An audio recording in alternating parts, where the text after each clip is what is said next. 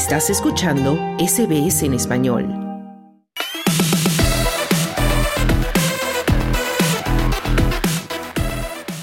Entramos ya de lleno en nuestro segmento deportivo y saludamos a Sergio Levinsky que se encuentra ya en Jeddah, en Arabia Saudí, cuando faltan muy poquitas horas para que comience el Mundial de, de Clubes. Sergio, ¿qué tal? Haznos un pequeño repaso de lo que veremos estos días.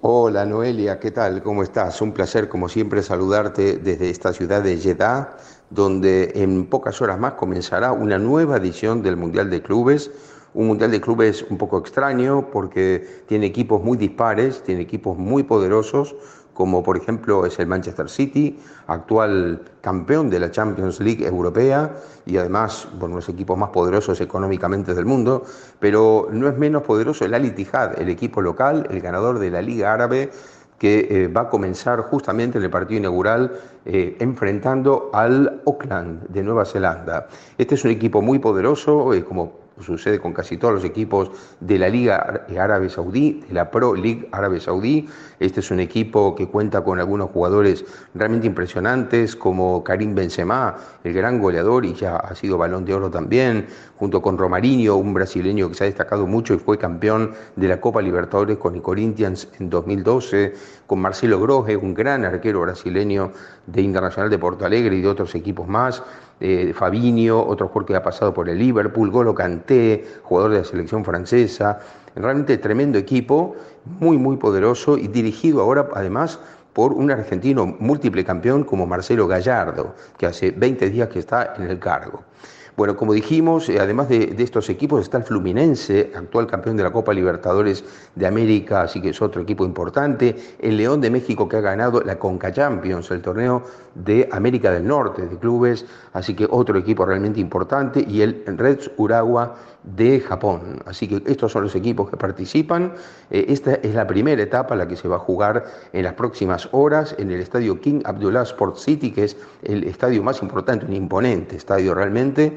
Y esta, eh, este primer partido, el partido inaugural, que va a tener una ceremonia mantenida absolutamente bajo siete llaves en total secreto, pero parece que con cantantes muy, muy importantes mundiales, por supuesto, tendrá otra característica interesante que es una árbitro, una árbitra, que es Tori Penso, una árbitra de Estados Unidos eh, con mucha historia, que bueno, va a ser eh, secundada por dos eh, árbitras también, Brooke Mayo y Katy, Katy Así que bueno, tendremos esa particularidad para este partido. Y otra cosa interesante también, hay que destacar que el Oakland es un equipo con jugadores amateurs, o sea, prácticamente todo lo contrario que el Ittihad, es un equipo que ahora dirige Albert Riera, que está relacionado un poco con Leo Messi, porque Albert Riera eh, estaba también eh, en la época que Leo Messi comenzaba a jugar al fútbol en el Barcelona, han llegado a ser compañeros de equipo, bueno, en este caso, eh, como dijimos, Riera había sido jugador de un legendario entrenador del Oakland, que es Ramón Tribulech. Y, bueno, ahora finalmente se convirtió en el entrenador. Este es un equipo, el Oakland, que tiene el récord de participaciones en este Mundial de Clubes como campeón de Oceanía. Eh, en una oportunidad ha salido tercero en 2014, así que fue su mejor performance. Y tiene un jugador, eh, Noelia, que es argentino, que es Emiliano Tade, un delantero que es el eh, jugador prácticamente récord, está muy cerca de ser el jugador récord con participaciones, tiene ya nueve participaciones igual que las que tiene el Oakland y está muy cerca de igualar a Hussein El Shahat, que es el que tiene el récord principal. Por otra parte, hay que decir que Benzema, que tiene cuatro goles porque todos los hizo con el Real Madrid, jugando este Mundial de Clubes, todavía puede aspirar, vamos a ver si en este mismo torneo o si sigue jugando otros, pero está a tres goles del récord total de este torneo, que quién puede ser si no que Cristiano Ronaldo, que tiene siete goles, es el máximo anotador de esta historia, así como el de la Champions League Europea, también del Mundial de Clubes con siete goles, Messi y Luis Suárez que siguen jugando tienen cinco, lo mismo que Bale, Gareth Bale que ya no juega más, y el argentino César Delgado de muchos años en clubes mexicanos. Así que esto es un poco lo que ocurre con el Mundial de Clubes y hay que decir también que El ganador de este partido, repetimos, entre Al Ittihad y el Auckland de Nueva Zelanda, jugará frente al Al Ali de Egipto. Muchos inclusive en la conferencia de prensa le preguntaron a Marcelo Gallardo, el entrenador de Al Ittihad, qué piensa del Ali y Marcelo Gallardo dijo, puede ser un clásico, la gente lo toma así, son dos equipos de eh, muchos aficionados, pero nosotros tenemos que pensar primero en el Auckland porque vamos mal si pensamos en la segunda ronda y no en la primera. Bueno, hablamos ahora del fenómeno del Girona. El equipo de la Liga Española de Fútbol sigue líder a estas alturas de la competición y además viene de golear al Barça con un resultado totalmente inesperado, Sergio. Sí, efectivamente, Noelia, el Girona se está convirtiendo en un fenómeno total. Realmente el resultado del fin de semana pasado de la Liga Española es de un impacto brutal tiene un impacto brutal porque Girona es un equipo catalán, igual que el Barcelona, pero no tiene, claro, ni, el mínimo porcentaje de historia que tiene el Barcelona, un equipo que jugó muchos años en segunda, inclusive algunos en tercera,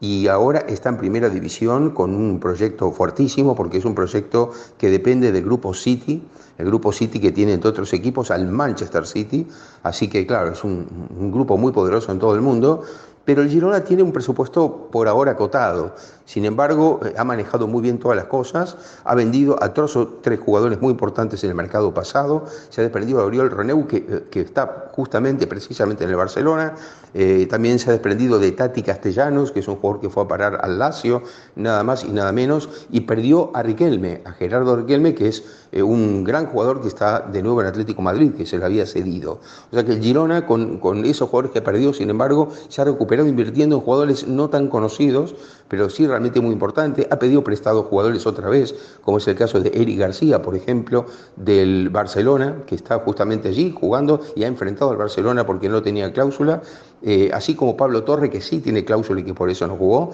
pero Eric García sí jugó y muy bien. Y bueno, este Girona le metió cuatro goles en Noelia al Barcelona en Montjuic, no, no es el Camp Nou porque está en obras y no juega allí el Barcelona, pero le ganó en su estadio actual. Entonces es un resultado fuertísimo que el Barcelona, que en la temporada pasada tuvo muy pocos goles en contra y que reciba cuatro en un partido del Girona,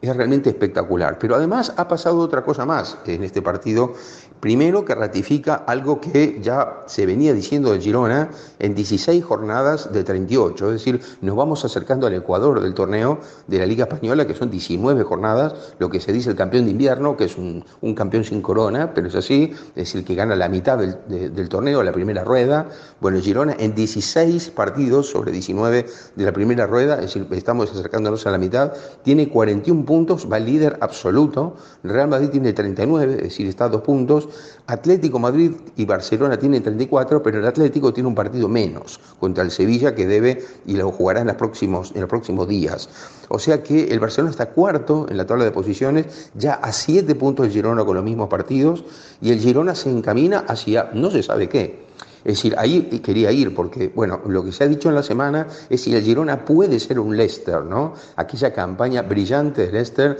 que ganó el título de la Premier League contra todos los pronósticos, porque un equipo pequeño, sin el mismo presupuesto que los gigantes, que los top six ingleses, sin embargo, eh, lo ganó, ganó ese título con Claudio Ranieri, el italiano de entrenador. Este Girona tiene como entrenador a Michel, que no es aquel Michel de la Quinta del Buitre, sino que es otro Michel que se crió, se formó como jugador y luego fue años entrenador del Rayo Vallecano en Madrid y que hace un par de años tomó eh, como entrenador el, grupo, el, plantel del Girona y está haciendo realmente no solamente una gran campaña, sino que juega muy bien el Girona, marca muchos goles, es el equipo más goleador, además de ser el líder, con 38, fíjate, Noelia, el Real Madrid con todo ese presupuesto que tiene marcó 34, el Barcelona marcó 30, el Atleti de Madrid 32 y el Girona 38 goles. Realmente es impresionante lo de este Girona, capaz de cualquier cosa y ya había dicho Michel, y a eso quería llegar finalmente, que si le ganaban al Barcelona tenía que empezar a plantearse otras cosas.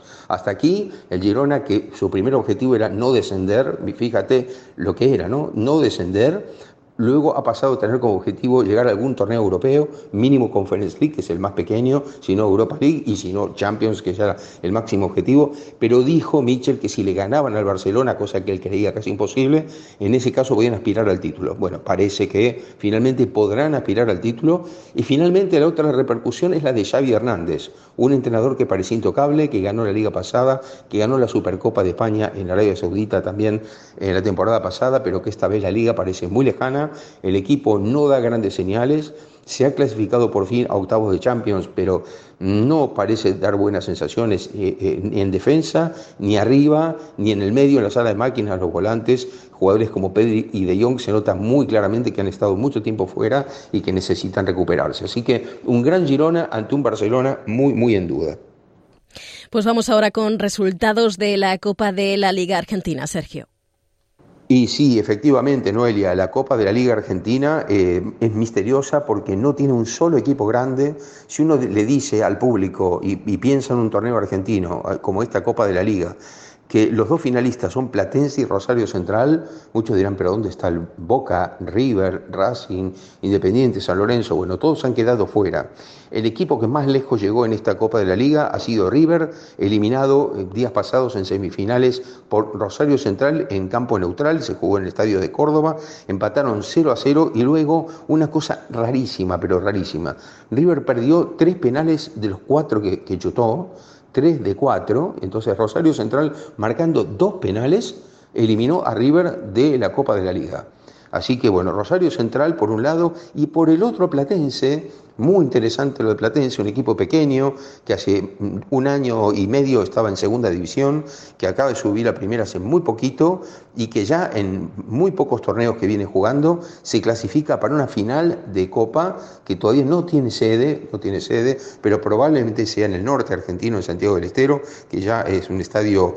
moderno, pero no tan de tanta capacidad. O sea, Platense y Rosario Central, un Platense que está dirigido por Martín Palermo, y aquí viene una cosa interesante. Martín Palermo, eh, ídolo de Boca Juniors y de Estudiantes de La Plata, pero básicamente de Boca Juniors, eh, es el candidato a ser el entrenador ahora mismo, cuando termine esta Copa de la Liga, de ser el entrenador de Boca. Claro, si eh, la gente de Mauricio Macri, expresidente de Boca y de la Argentina, llega a ganar las elecciones como vicepresidente. Unas elecciones de Boca que todavía están suspendidas por la justicia. No tiene fecha pero bueno, estas elecciones debieron ser el 3 de diciembre. Riquelme, otro ídolo, enfrentado en su momento a Palermo, aunque fueron compañeros, y ahora vuelve a enfrentarse desde la lista contraria, porque Riquelme es el actual vicepresidente y por supuesto su entrenador es otro, no es Palermo. Eh, Palermo llegará solo en el caso de que la dupla Andrés Ibarra, Mauricio Macri lleguen a presidir Boca Juniors cuando haya elecciones. Así que un Palermo que mira de costado, los hinchas de Platense por supuesto ahora no quieren que Palermo se vaya, pero bueno, Palermo no sabe su futuro, porque para eso dependerá de lo que pase en Boca Juniors. Mientras tanto, disfruta de las mieles de esta final y de otra cosa más para terminar, Noelia. Si Platense llega a ganar la final, será increíble, porque irá a la Copa Libertadores como uno de los representantes argentinos de esta Copa en 2024. Central no tiene esas mismas mieles porque Rosario Central ya está clasificado para la Copa Libertadores por haber quedado entre los cuatro primeros en la tabla anual de los dos torneos. Hubo a principios de año un torneo largo, que es el, torneo de liga general, y esta es la Copa de la Liga, que es la segunda parte del año. De hecho, el que gane la final de esta Copa de la Liga tendrá que enfrentar a River, ganador de la liga, en lo que se llama el Trofeo de Campeones. Pues lo dejamos aquí. Gracias, Sergio. Un placer como siempre, Noelia. Un abrazo y hasta la próxima. Dale un like, comparte, comenta. Sigue a SBS Spanish en Facebook.